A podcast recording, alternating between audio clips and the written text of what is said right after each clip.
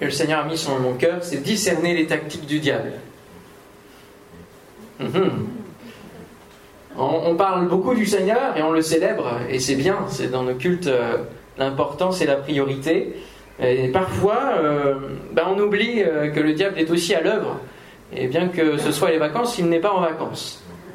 Il est important, euh, lui qui se fait, voilà, qui se tapit dans l'ombre, de pouvoir discerner justement quelles sont ses tactiques, parce que nous sommes, vous êtes, la cible privilégiée en tant qu'enfant de Dieu, fils et fille de la lumière vous êtes des cibles privilégiées parce que lui, son but, son œuvre, c'est de détruire tout ce qui appartient à Dieu.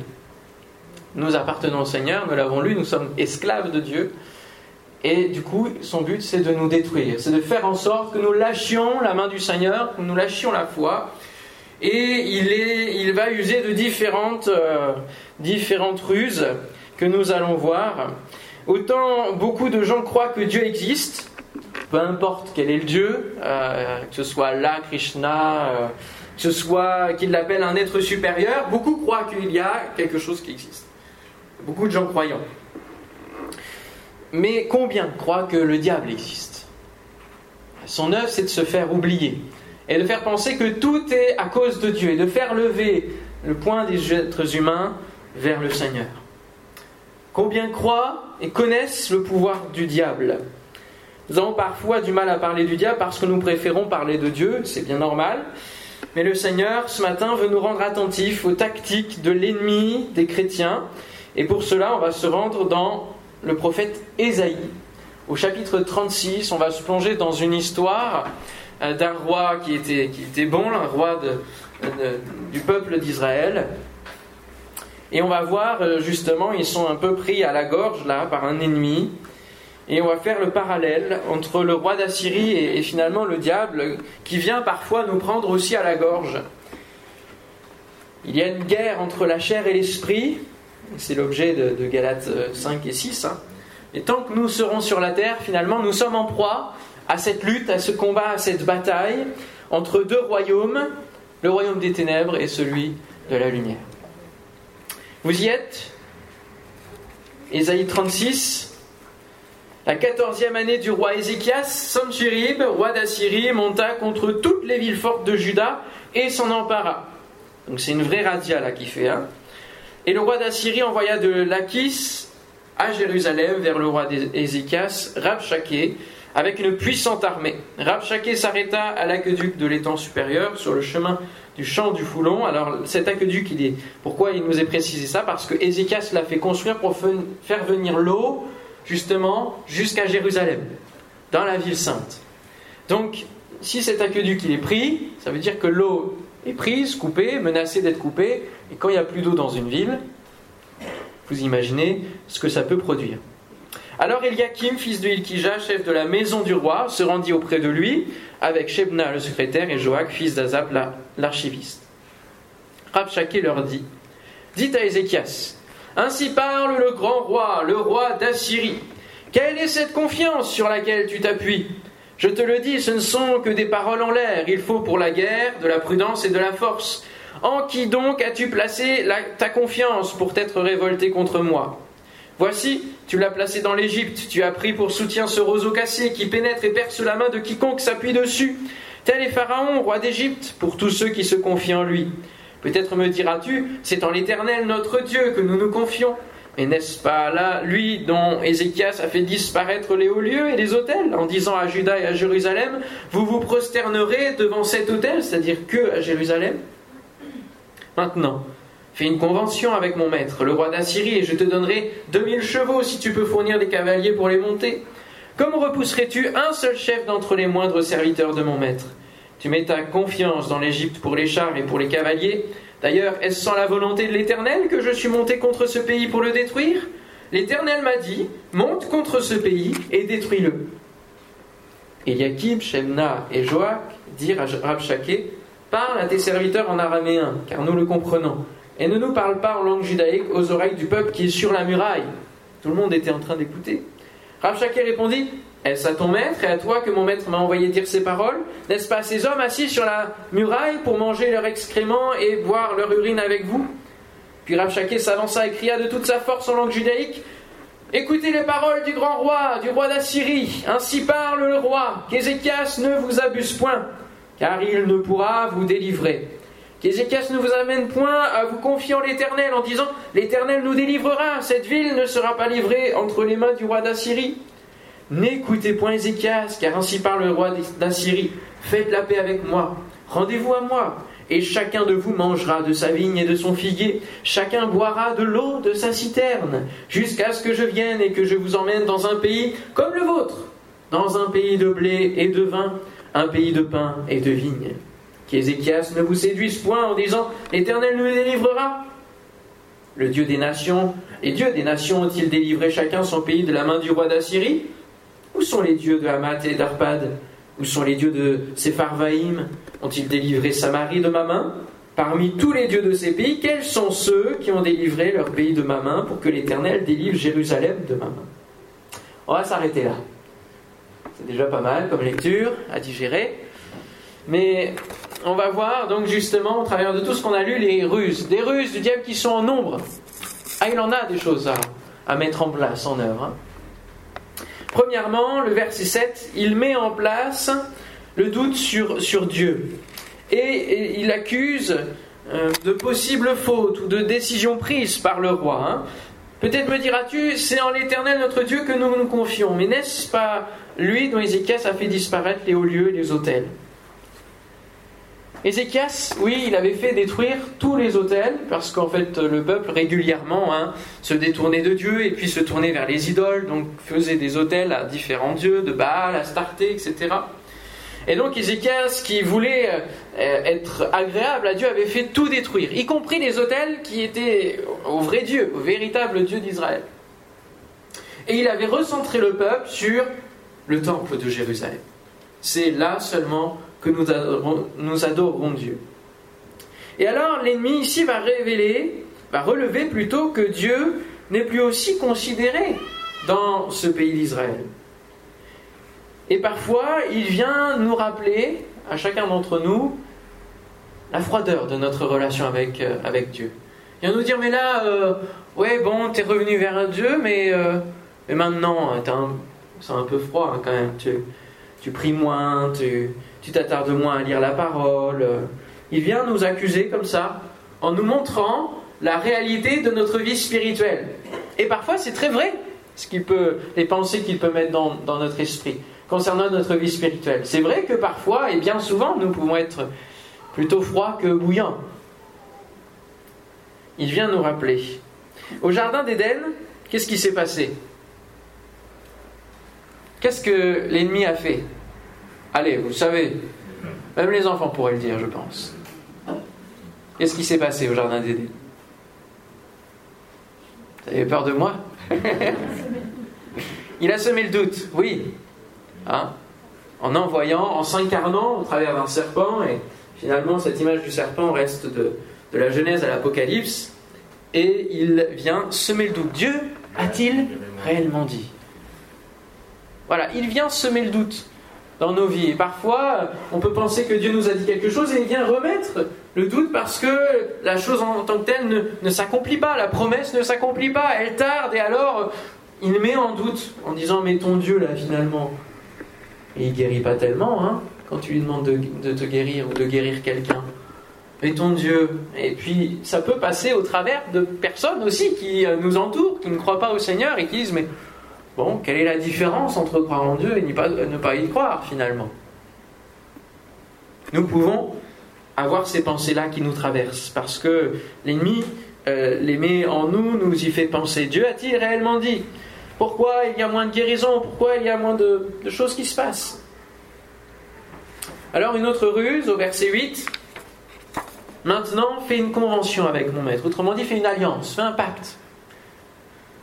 Et l'ennemi peut attaquer aussi de, cette manière-là, en se faisant euh, artisan de paix, en disant mais voilà, tu peux, tu peux venir dans une apparente liberté, tu peux tu peux, oui, continuer de venir à l'église, et puis bon, les, choses que tu affectionnes, que tu fais qui sont pas trop, honnêtes, bon, c'est pas grave, le Seigneur, il pardonne, et tu sais qu'il pardonne, donc il n'y a pas de problème, tu peux continuer à les faire.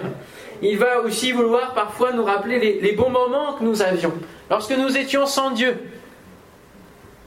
Les moments où nous sentions euh, justement euh, libres, maîtres de nous-mêmes, de notre propre vie. Mais comme nous l'avons vu, il n'y a que deux pères, deux maîtres auxquels nous pouvons appartenir, et c'est soit l'un, soit l'autre. C'est soit le Seigneur, soit l'Éternel, soit le diable. Et Jésus euh, ne manquera pas d'audace en disant aux pharisiens, donc aux, docteurs de la loi, à ceux qui connaissaient la loi, vous avez pour père le diable. Notre premier père, en naissant dans ce monde dans le péché, c'est le diable. C'est difficile à se dire, hein, que c'est dur, toujours dur. J'enseignais ça dans, l'école de la foi, l'école de disciples à, l'église à Montrouge, et c'était toujours un petit peu choquant pour les personnes qui, qui commençaient simplement à, avancer dans la vie en Dieu. Mais notre premier père, c'est le diable. C'est lui qui inocule ce péché, ce venin du péché dans nos vies, et qui amène ce monde à être dans un monde méchant, profondément méchant, violent. Parfois, on a des envies de, peut-être de, maison, etc. Nous, on vit dans un appartement à Paris, on, aimerait bien une maison avec un terrain, que Théo puisse courir, etc.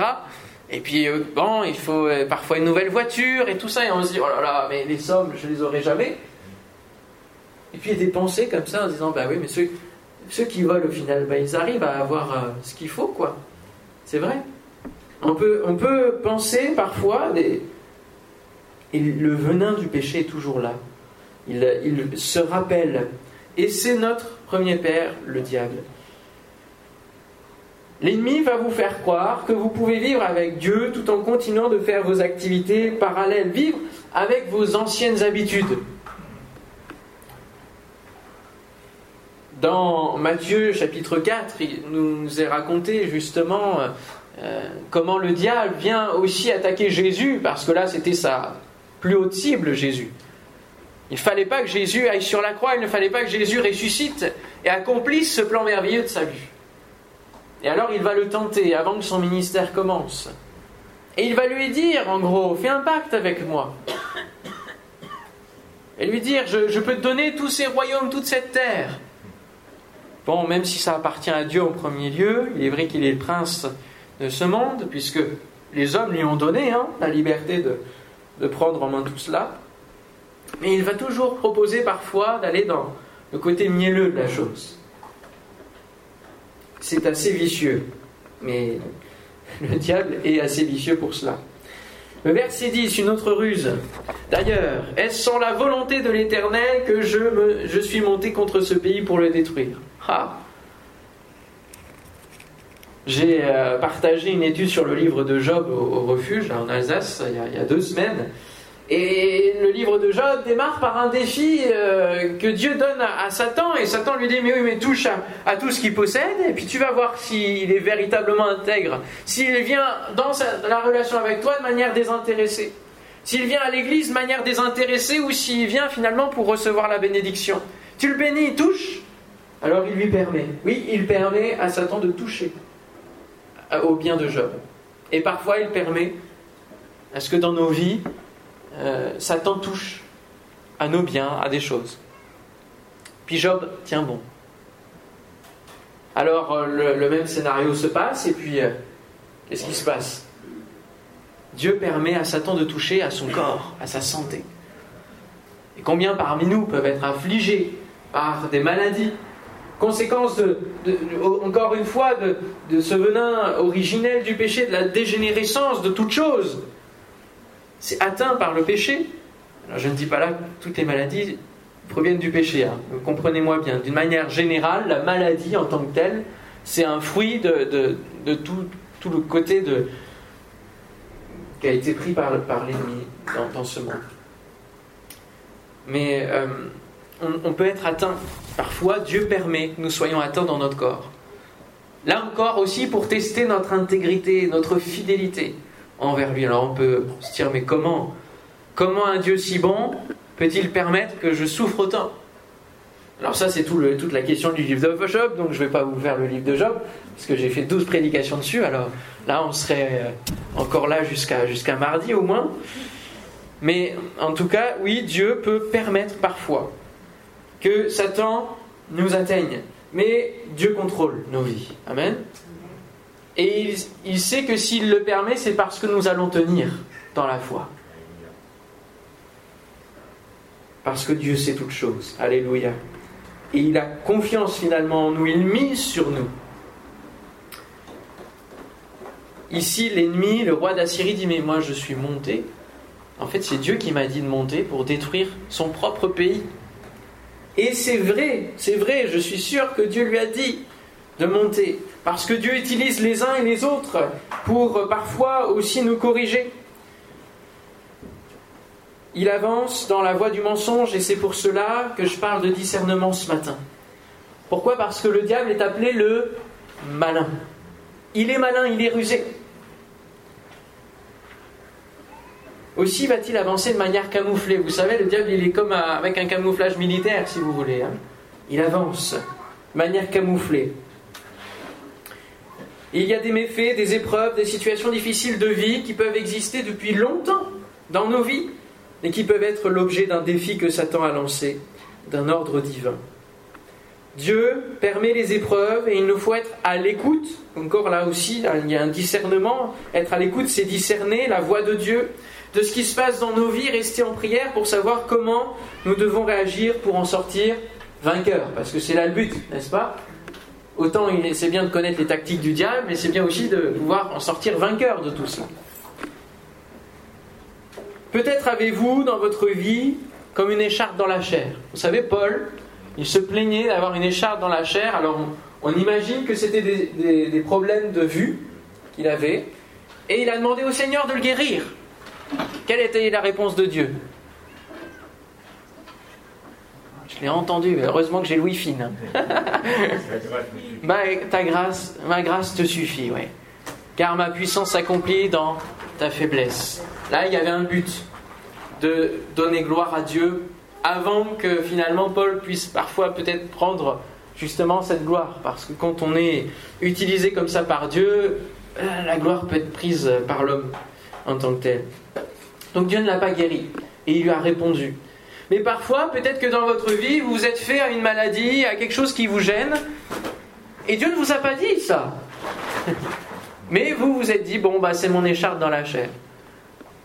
Moi, pendant l'école biblique, j'ai commencé à développer des problèmes d'intestin, de digestion, qui faisaient que quand je mangeais parfois, j'avais une indigestion, ça me faisait comme des coups de couteau dans, dans le ventre. Et euh, bon, on a pu euh, comparer ça au, syndrome de l'intestin irritable. Alors, au fur et à mesure euh, du temps, bien que j'ai demandé au Seigneur de me guérir, je m'y suis fait parce que la guérison ne venait pas. Alors je me suis dit, bon, bah, c'est mon écharpe dans la chair. Et j'ai vécu avec ça pendant 3-4 ans hein, déjà, à peu près. Jusqu'au moment où j'en ai eu marre. Véritablement marre de souffrir comme ça et d'avoir mal. Et un soir, alors qu'une nouvelle crise démarrait, j'ai dit maintenant au nom de Jésus, c'est terminé. C'est terminé. C'est par tes meurtrissures que je suis guéri. Instantanément, la douleur s'est arrêtée. Et alors, quelle a été la compréhension de me dire, mais j'ai souffert et j'ai patienté pendant 3-4 ans avec ça, alors que j'aurais pu arrêter ces choses-là à bien avant par l'autorité du nom de Christ Mais simplement parce que je m'y suis fait et que j'avais peut-être pas assez conscience ou peut-être pas assez marre aussi de vivre avec ça. Parfois, on s'accoutume et puis bon. Alors peut-être que si vous en avez marre ce matin, il faut proclamer des choses et arrêter ce mensonge du diable dans, dans votre vie sur une maladie, sur une souffrance, sur une situation difficile. Surtout si Dieu ne vous a pas dit que cette chose-là, c'était pour le glorifier. Même si Dieu avait envoyé le roi d'Assyrie ce roi ne pouvait pas se vanter. Finalement, euh, on va le voir par la suite, mais il va, il va mourir d'avoir été un peu trop prétentieux, parce qu'il se prenait pour le maître du monde. Il oubliait que Dieu lui avait dit ça, et que c'était Dieu qui gérait les choses. Il n'était qu'un serviteur dans les mains de Dieu, mais il ne connaissait pas, lui, Dieu. Dieu permet des épreuves pour nous amener à revenir à lui, parce que finalement nous l'oublions bien vite, lorsque tout va bien. Il y a certaines personnes que j'ai vues quand j'ai grandi dans cette même église qui venaient à certaines périodes, et ces périodes-là, c'est quand elles souffraient, quand il y avait un problème dans leur vie. Et quand le Seigneur avait agi, pouf, elles disparaissaient. Le Seigneur ne nous en veut pas et il fait grâce, mais parfois combien notre relation est intéressée. Verset 13. Ça va, vous suivez Toujours? Oula, j'ai pas beaucoup de réponses en face. Ça me fait peur. Verset 13. Puis Rabshakeh s'avança et cria de toute sa force en langue judaïque Écoutez les paroles du grand roi, du roi d'Assyrie. Un discours pour décourager les masses. Qu'est-ce qu'avaient demandé justement les trois émissaires d'Ézéchias? Ils avaient dit ne, ne parle pas à la foule, tu nous parles à nous en fait là. D'accord Et c'est nous qui allons rapporter parce que tu parles à Ézéchias. Mais lui, il s'est dit tiens, je vais en profiter, justement, je vais faire le contraire. Je vais parler aux foules. Et parfois, l'ennemi se sert des masses, des foules, pour décourager, pour avoir un discours négativiste. Et euh, ça peut arriver dans le peuple de Dieu aussi, dans l'Église. Pensons au peuple hébreu. Ils sont sortis d'Égypte ils ont vécu l'ouverture de la mer Rouge. On peut quand même s'imaginer le miracle que c'est. Qu'est-ce qu'ils font quelque temps après? Ils murmurent, il y a découragement et ils ne s'empareront pas, en tout cas cette génération ne s'emparera pas du pays de Canaan, de la promesse que Dieu leur donnait. Malgré les ennemis qui étaient présents, il leur donnait tout pouvoir pour les détruire. Mais parce que la, foule, la masse, n'était pas convaincue, eh bien, ils n'ont jamais vécu ce que Dieu avait prévu pour eux. Et parfois, eh bien, dans l'Église, c'est pareil. Il y a parfois des, choses, des, paroles, des prophéties qui sont données, et puis elles ne sont pas vécues, elles ne sont pas. Euh, on rentre pas dedans parce qu'il y a un discours qui peut être général et qui peut être négatif. Le peuple va honorer Jésus lorsqu'il va entrer dans Jérusalem avec des hosannas, on va l'honorer, on va, on va mettre des, voilà, des linges, des, feuilles pour qu'il puisse marcher euh, non pas sur la terre mais un peu plus euh, en hauteur.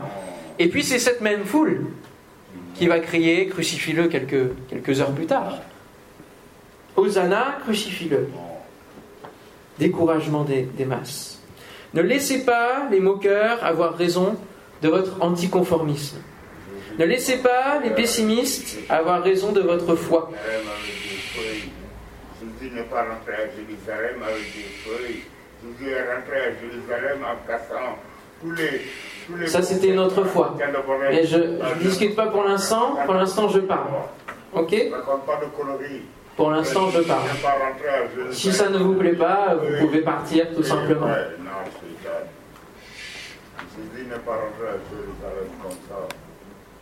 Il faut mieux lire la parole de Dieu, ce serait mieux. Bah Au lieu de prendre la parole. Bah voilà, c'est du mensonge. Voilà. Oui, pas de souci. Pas de problème. Jésus n'est pas rentré à Jérusalem sur des pétales de fleurs. C'est moi, je raconte des coloris. Je raconte des coloris. Jésus, c'est Islam. C'est Islam. Non, non, Jésus, tu sors.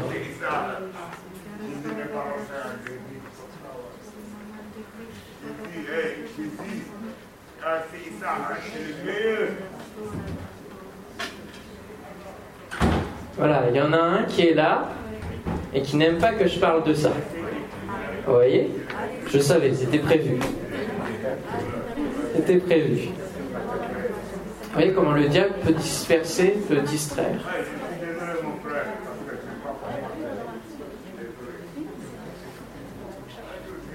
Voilà.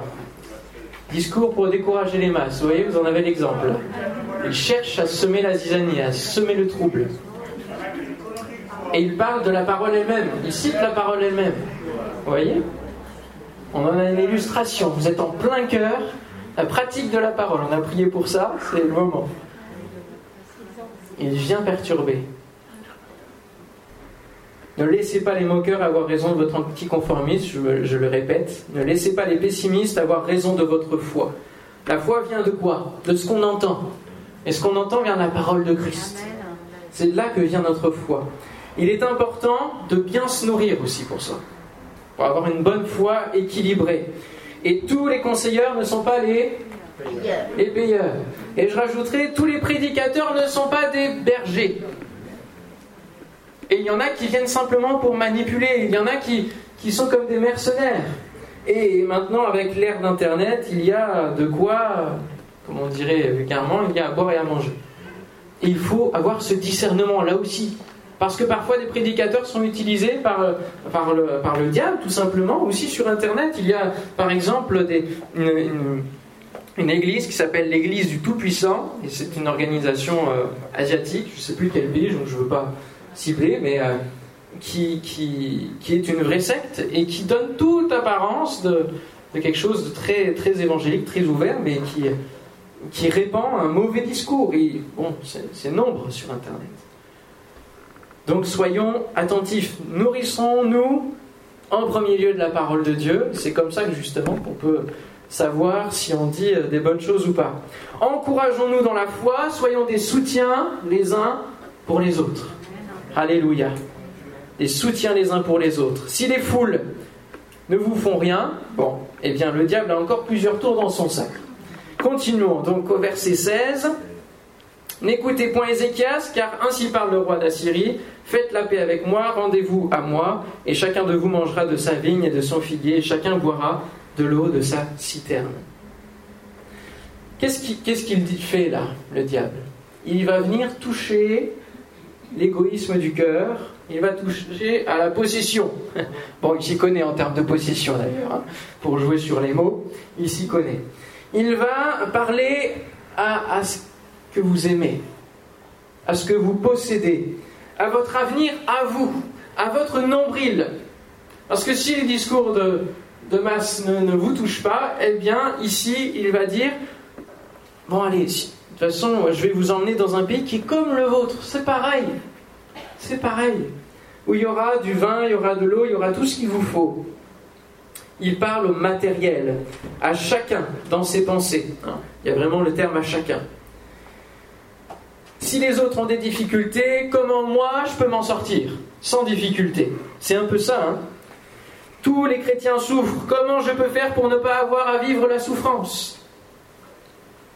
Ou alors, il va aussi venir faire vivre une passion en nous qui va prendre notre énergie, notre temps, notre argent, qui va agiter finalement notre cupidité.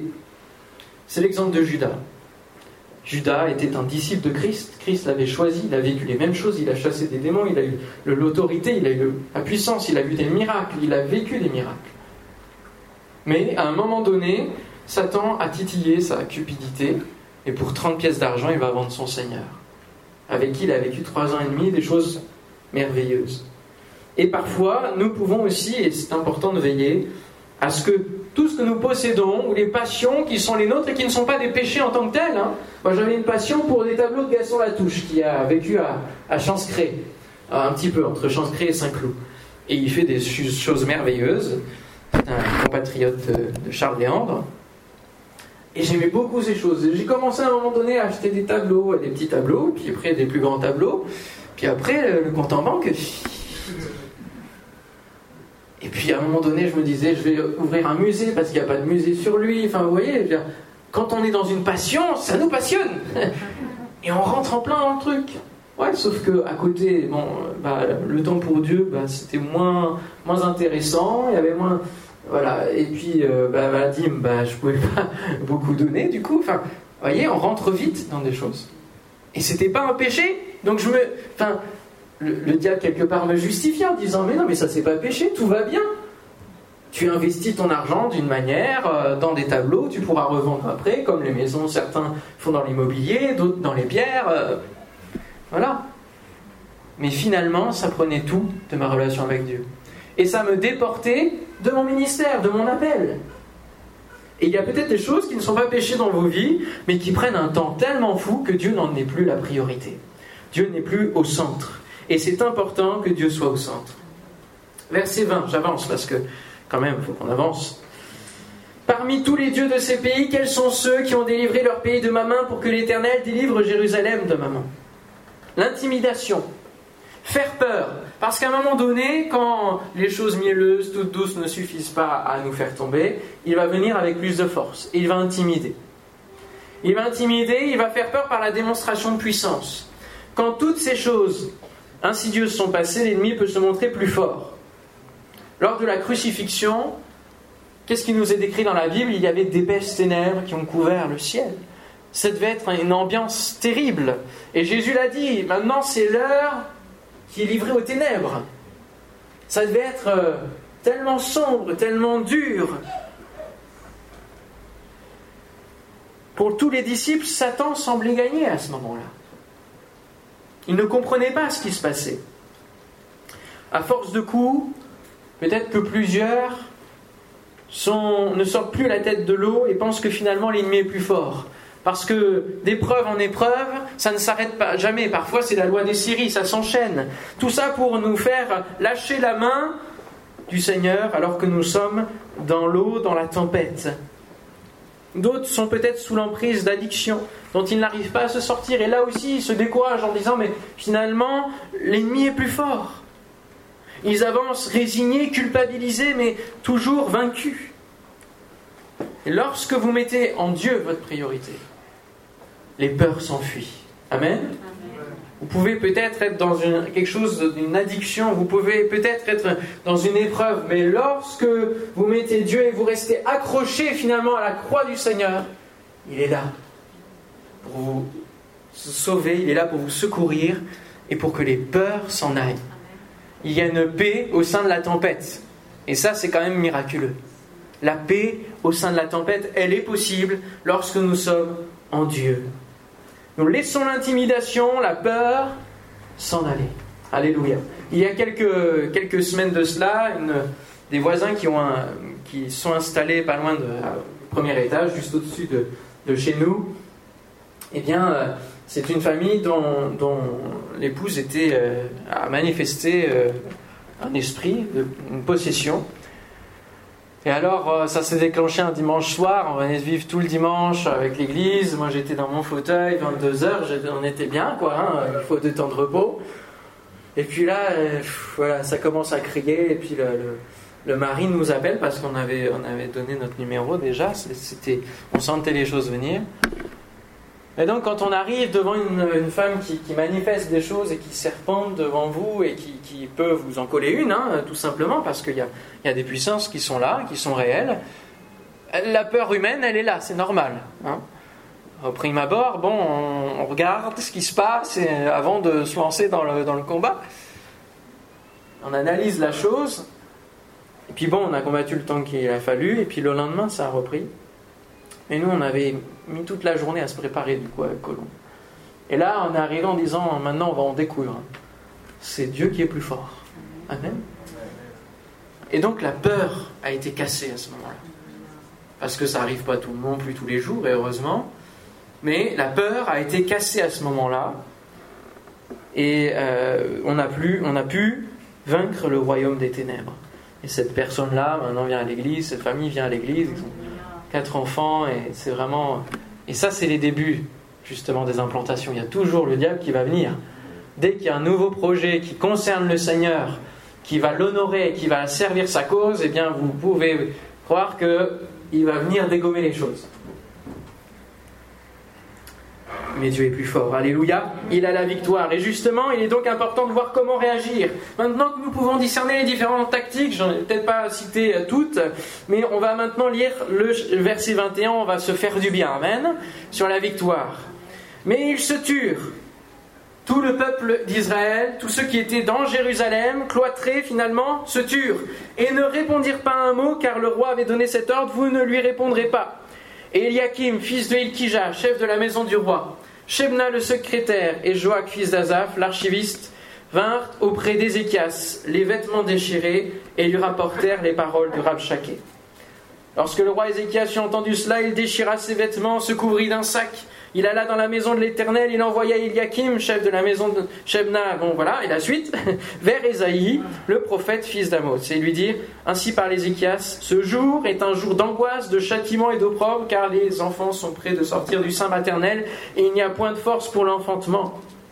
Peut-être l'Éternel ton Dieu a-t-il entendu les paroles de Rabchaké que le roi d'Assyrie son maître a envoyé pour insulter le Dieu vivant, et peut-être l'Éternel ton Dieu exercera-t-il ses châtiments à cause des paroles qu'il a entendues. Fais donc monter une prière pour le reste qui subsiste encore, Les serviteurs du roi Ézéchias allèrent donc auprès d'Isaïe, et Isaïe leur dit Voici ce que vous direz à votre maître, ainsi parle l'Éternel, ne t'effraie point des paroles que tu as entendues et par lesquelles m'ont outragé les serviteurs du roi d'Assyrie. Je vais mettre en lui un esprit tel que sur une nouvelle qu'il recevra, il retournera dans son pays et je le ferai tomber par l'épée dans son pays. Alléluia. Rabshakeh s'étant retiré, trouva le roi d'Assyrie qui attaquait Libna car il avait appris son départ de Lachis. Alors le roi d'Assyrie reçut une nouvelle au sujet de Tiraka, roi d'Éthiopie. On lui dit Il s'est mis en marche pour te faire la guerre. Dès qu'il eut entendu cela, il envoya des messagers à Ézéchias en disant Vous parlerez ainsi à Ézéchias, roi de Juda, que ton Dieu auquel tu te confies ne t'abuse point, en disant Jérusalem ne sera pas livrée entre les mains du roi d'Assyrie. Voici, tu as appris ce qu'ont fait les rois d'Assyrie à tous les pays, et comment ils les ont détruits, et toi tu serais délivré? Les dieux des nations que mes pères ont détruites, les ont-ils délivrés? Gozan, Charan, Retsef, les fils d'Éden qui sont à Télassar Où sont les rois de les rois d'Arpad, de la ville de Sepharvaïm, d'Ena et d'Iva? Ézéchias prit la lettre de la main des messagers et la lut. Puis il monta à la maison de l'Éternel. Suivez bien, c'est important il la déploya devant l'Éternel, à qui il adressait cette prière. Éternel des armées, Dieu d'Israël, assis sur les chérubins, c'est toi qui es le seul Dieu de tous les royaumes de la terre, c'est toi qui as fait les cieux et la terre. Éternel, incline ton oreille et écoute. Éternel, ouvre tes yeux et regarde, entends toutes les paroles que Sanchérib a envoyées pour insulter au Dieu vivant. Il est vrai, ô Éternel, que les rois d'Assyrie ont ravagé tous les pays et leur propre pays et qu'ils ont jeté leurs dieux dans le feu, mais ce n'était point des dieux, c'étaient des ouvrages de main d'homme, de bois, de la pierre, ils les ont anéantis. Maintenant, Éternel, notre Dieu, délivre-nous de la main de Sanchérib, et que tous les royaumes de la terre sachent que toi seul es l'Éternel. Alléluia.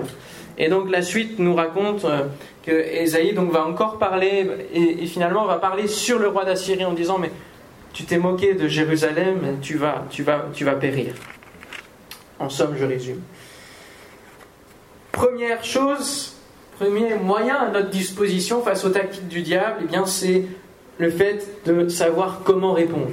Ici, ils n'ont pas répondu aux intimidations de l'ennemi. Ils se sont tus. Et cela nous rappelle une parole de Moïse qui dira au peuple L'Éternel combattra pour vous et vous, qu'est-ce que vous devez faire? Gardez le silence. Parfois, dans la tempête, alors que l'ennemi essaye de nous intimider, de parler à notre cœur et de, mettre dans, notre esprit des pensées de découragement, où notre morale est à zéro, on a envie de, tout lâcher, de répondre méchamment finalement à Dieu. Mais il ne faut pas répondre à l'intimidation. Peut-être que parfois, c'est des personnes elles-mêmes qui, au travers de, que le diable utilise et, ils viennent se moquer de nous et, et, on aurait tendance à vouloir répondre méchamment et en, voulant fermer la bouche tout simplement de ces personnes-là qui, qui sont méchantes, qui parlent de manière pas très sympathique avec nous. Ici, ils n'ont pas répondu. Finalement, le fait de répondre donne de l'importance à l'ennemi et nous fait rentrer dans son jeu. L'apôtre Paul nous indique un élément essentiel pour combattre le bon combat. Nous n'avons pas à lutter contre la chair et le sang. Autrement dit, on n'a pas à répondre avec qui on est, avec notre colère. Ça, c'est la chair qui parle. Aller en procès avec les gens, aller. Euh, voilà, euh, on n'a pas à répondre à la personne en tant que telle parce que finalement, c'est juste un instrument de l'ennemi. Mais nous avons à lutter contre les esprits méchants. Et il ne faut répondre que si nous connaissons bien la parole de Dieu. Et ici, là, il ne fallait pas que je réponde à, à cet homme parce qu'on allait commencer à aller dans un dialogue sans fin sur la parole de Dieu. Il fallait juste euh, commander à l'esprit, bon, il n'a pas trop réagi, mais euh, il faut répondre à l'esprit qui se cache derrière la personne. Vos paroles ne changeront rien à la moquerie, à la méchanceté, et vos colères non plus. Mais il faut répondre, comme Jésus a répondu, il connaissait la parole, puisqu'il est la parole, il est écrit. Et cette barrière-là, il est écrit, fait l'ennemi. Il ne peut pas rétorquer autre chose. Donc parfois il faut se taire, en tout cas se taire face de manière charnelle et répondre spirituellement. Donc souvent dans la prière ou en commandant. Comme Paul a dit à, la femme qui avait l'esprit de Python, il n'a pas parlé à la femme, il a parlé à l'esprit qui était en elle. En disant maintenant tu sors. Verset 21, qu'est-ce qui se passe? Alors non, je me suis trompé de... Non, verset 2, excusez-moi. Verset 2, oui, verset 21 aussi, toujours, mais euh, le roi avait donné cet ordre. C'est pour ça qu'ils se sont tus tous. Et puis, verset 2, ils se sont couverts de sacre et de cendres. Hein. et ça, c'était le symbole de la détresse. Il le dit, c'est un jour d'angoisse, de châtiment, d'opprobre. Et quand il se passait ça, ils déchiraient leurs vêtements, et c'était signe de, voilà, qu'il y avait un grand drame qui se passait. Et ils se couvraient d'un sac, ils se mettaient sur la cendre comme signe de, de, de jeûne, de prière, comme signe qu'ils n'étaient rien. Ils étaient rien. Nous ne sommes que poussière. Que pouvons-nous faire face à des esprits spirituels, nous, en tant que poussière? Rien. Et c'est pour ça qu'il faut être armé spirituellement et avoir le Saint-Esprit. Et c'est pour cela que nous devons reconnaître devant Dieu que nous ne pouvons rien faire sans que lui soit en nous. Amen. Nous ne pouvons rien faire sans lui. Nous reconnaissons notre nudité spirituelle s'il n'est pas là, la misère de notre condition.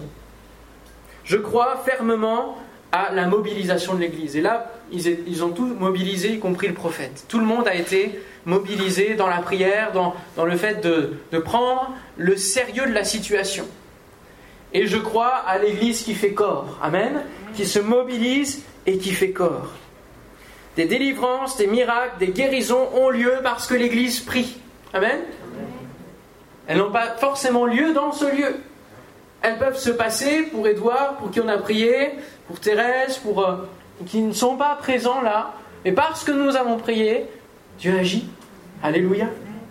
C'est le cas de la délivrance de Pierre de la prison, miraculeuse.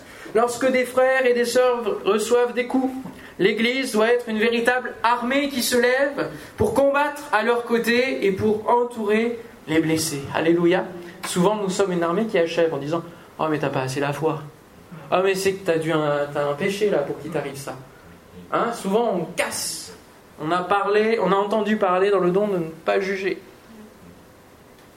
Nous sommes tous à la même échelle, spirituellement parlant. Et nous ne pouvons pas euh, juger comme ça d'un revers de main en disant T'as pas assez de foi, prie. Justement, soyons là, prions ensemble, fortifions-nous, Alléluia. Des jeunes spontanés peuvent être mis en place, des soutiens de divers, euh, divers, selon les situations, peuvent être organisés. Et c'est la responsabilité de chacun. Il ne faut pas simplement attendre que euh, le pasteur fasse tout ou ait la pensée d'avoir euh, ce qu'il faut faire dans telle ou telle situation, mais peut-être que vous pouvez aussi proposer, proposer des actions, que ce soit spirituel, que ce soit du soutien matériel. Finalement, euh, le pasteur est là comme un prophète qui va donner avec sagesse l'attitude à tenir, l'attitude collective à tenir, mais je crois fermement que c'est votre responsabilité à chacun de vous qui croyez de pouvoir aussi dire mais là, là peut-être qu'on pourrait mettre ça en place.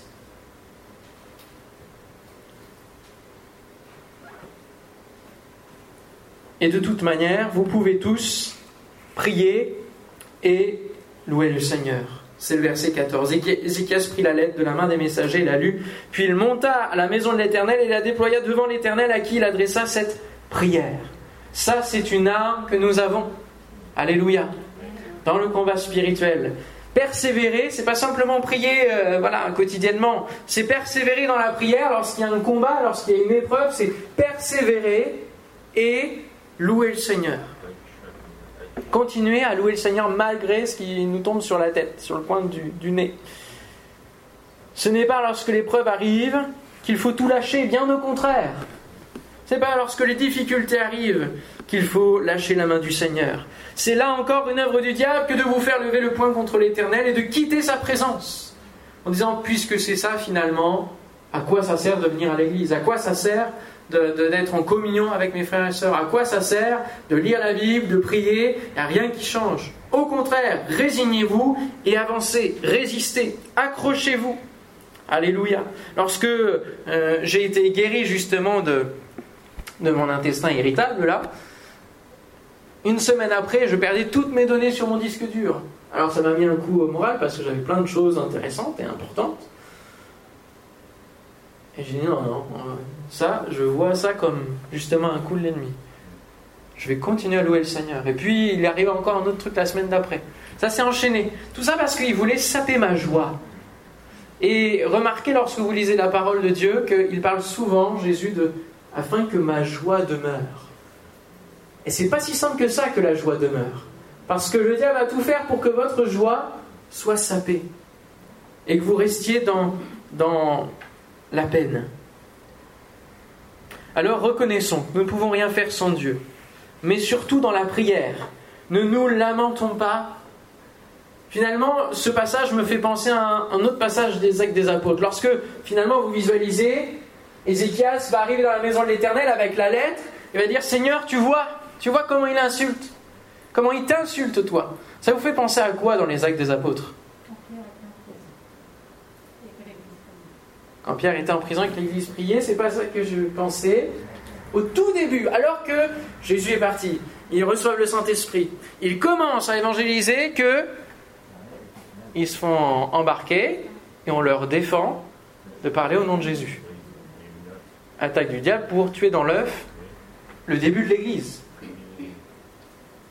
Et qu'est-ce comment ils vont prier? Quand les apôtres vont venir, revenir vers l'Église alors qu'ils vont être lâchés, ils vont exposer ce qui s'est passé, l'Église va se lever, acte 4, comme un seul homme, et va dire, Seigneur, tu vois la situation, maintenant vois leurs menaces. Mais surtout, ils, se sont lamentés en disant Ah, bah ça y est, on ne pourra plus rien faire. Maintenant, on va réfléchir sur comment on va faire pour éviter de parler du nom de Jésus en public. Non. Seigneur, donne-nous encore plus d'assurance. Quelle prière Ils n'ont pas commencé à s'affoler. Ils ont dit Seigneur, tu vois les menaces, mais tu sais que ça appartient au diable. Mais nous, nous sommes en toi. Et tu vas nous donner l'assurance pour continuer d'annoncer l'évangile. Et heureusement qu'ils ont fait cette prière, heureusement qu'ils avaient cette attitude, parce que aujourd'hui nous sommes encore là. Et nous sommes appelés, chacun d'entre vous est appelé à persévérer dans la prière pour les générations, pour ces générations qui sont là. Je bénis Seigneur de ce que j'en vois beaucoup que je connais, et que de plus en plus, il y en a plein que je ne connais pas. Et euh, mes parents me parlent de un tel ou un tel, moi je visualise pas les visages. Je me dis, bon, c'est qu'il y a un renouvellement, mais il faut aussi qu'il y ait croissance en plus, alléluia. Et c'est important de prendre en compte la croissance de l'Église, l'annonce de l'Évangile, parce que c'est faire reculer le royaume des ténèbres. Seigneur, nous te prions. Voilà leur menace, mais donne-nous. Vous savez, avec euh, le Covid, avec tout ça, euh, vous avez vu hein, euh, par vous-même, il y a des jauges, il y a des restrictions, puis ça ne va pas être fini va y avoir encore plus de récits. ça prépare le terrain à quelque chose d'encore plus dur. Et il va sûrement falloir qu'à un moment donné, l'Église devienne peut-être souterraine même, pour pouvoir se réunir. Et nous, on a eu à, cœur ce... Enfin, à cœur. Le Seigneur nous a mis cette vision de faire des groupes de maisons et de faire une église qu'en groupe de maisons. D'ailleurs, elle s'appelle le réseau Oasis. Parce que ça doit sûrement nous préparer à un avenir qui va être un peu compliqué pour pouvoir nous réunir de manière publique avec les libertés que nous voulons avoir en tant que, chrétiens. Eh bien, il est important de dire Seigneur, augmente notre foi, augmente notre assurance en toi. Alléluia. De se réfugier dans la prière et de laisser le Seigneur agir.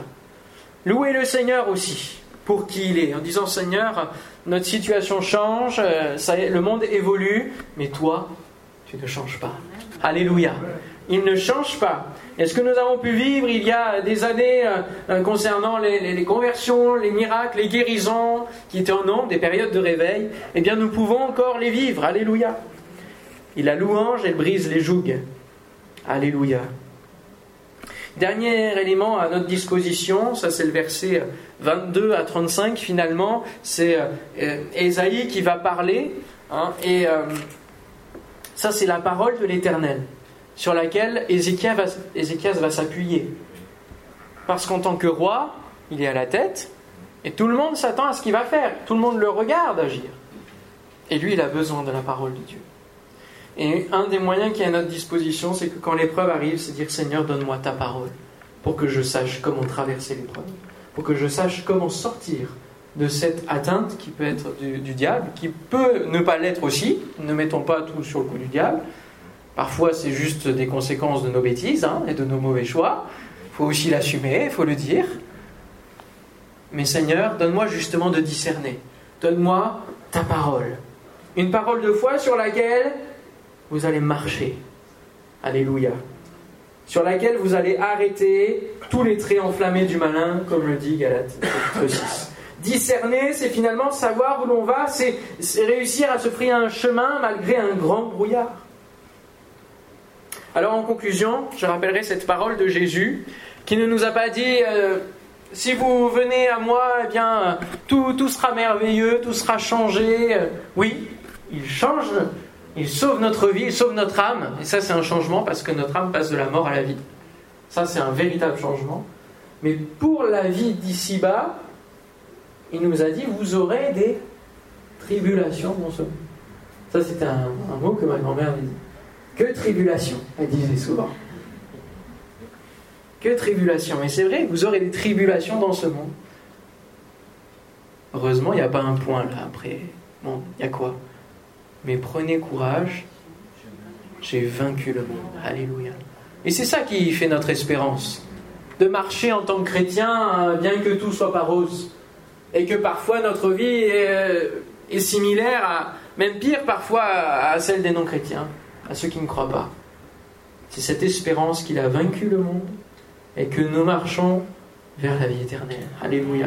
Vers cette voie du salut. La croix n'est pas une défaite, alléluia, mais un véritable coup d'arrêt à l'enfer du péché. Il a livré publiquement en spectacle toutes les puissances, en triomphant d'elles par la croix. La résurrection est la signature de la victoire totale sur l'ennemi. Amen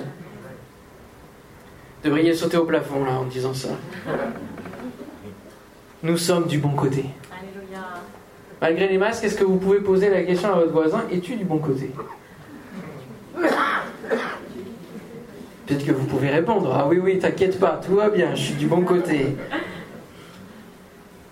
Pour poursuivre la, réflexion, euh, il y aurait plein de choses à dire hein, sur discerner les tactiques du diable. Il y a justement un livre que j'ai euh, découvert euh, et qui est un, ancien livre de celui qui a écrit les Chroniques de Narnia, qui a été un auteur assez incroyable, C.S. Lewis, qui a écrit justement le livre Tactique du diable.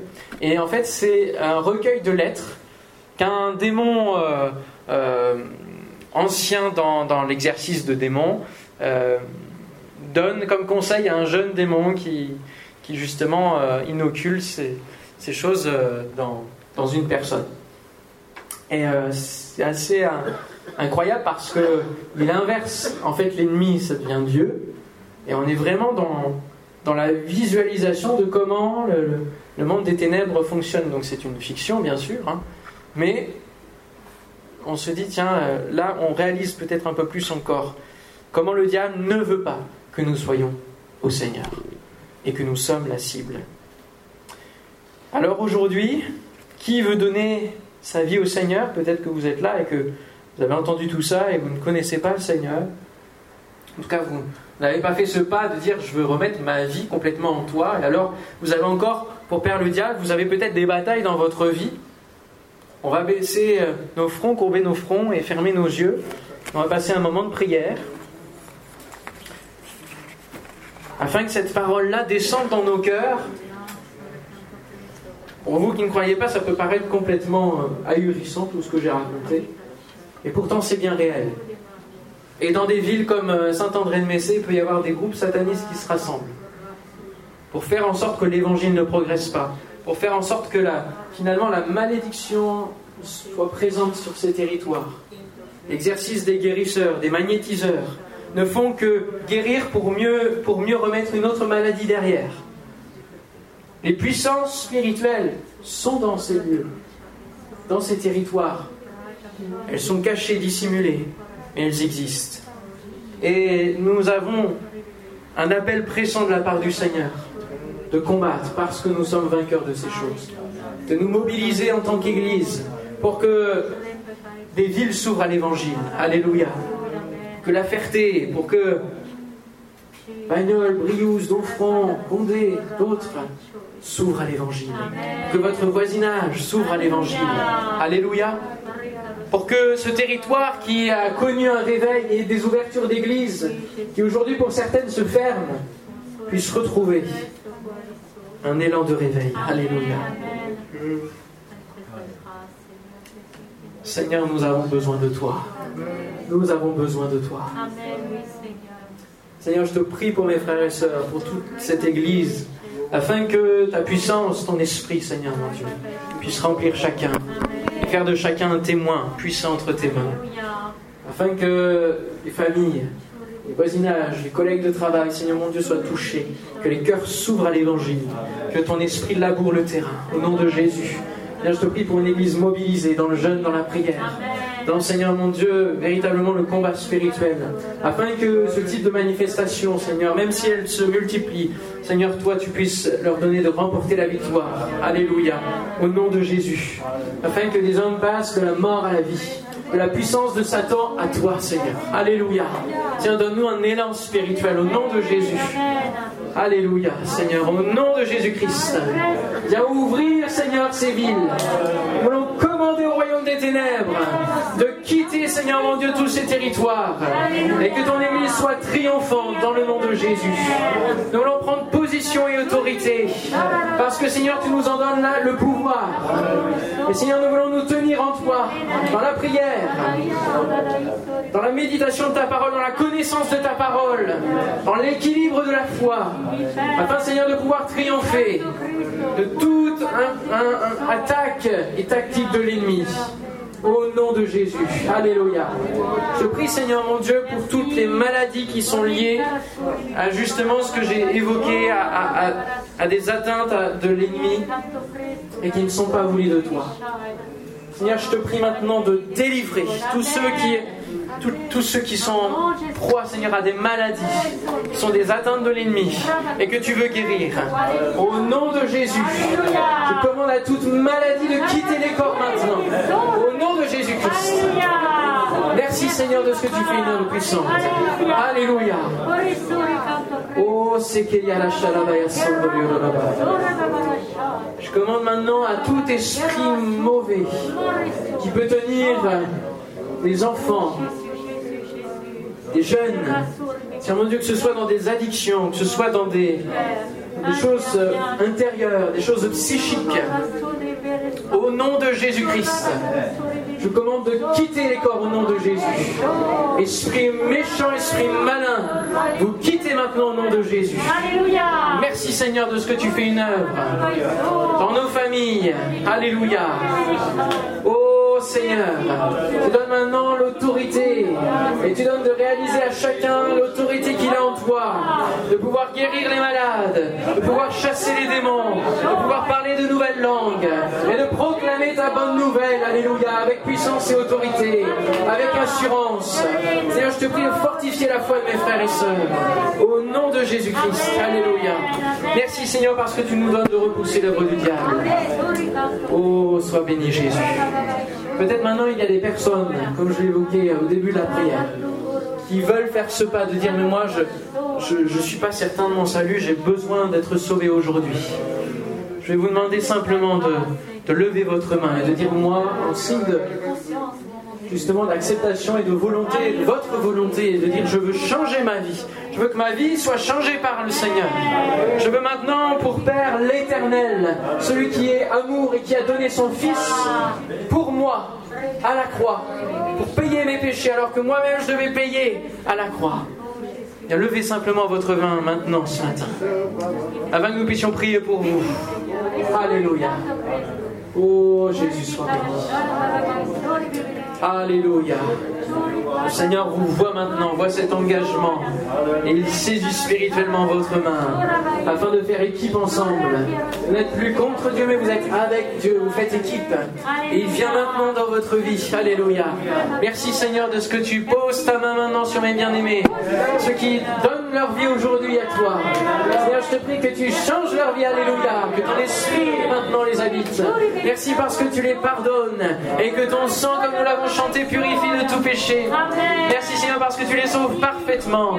Et aujourd'hui, en ce 1er août 2021, c'est une, date qui se grave dans leur cœur, dans leur vie. Alléluia. Merci de les libérer de tout ce qui peut les asservir au nom de Jésus. Et Satan, maintenant, tu n'as plus de pouvoir sur leur vie. Alléluia. Maintenant, c'est Dieu qui règne dans leur cœur. C'est Jésus-Christ. Merci Seigneur de ce que tu prends leur main maintenant. Amen. Alléluia. Peut-être qu'il y a des personnes qui euh, ont besoin d'une prière spécialement.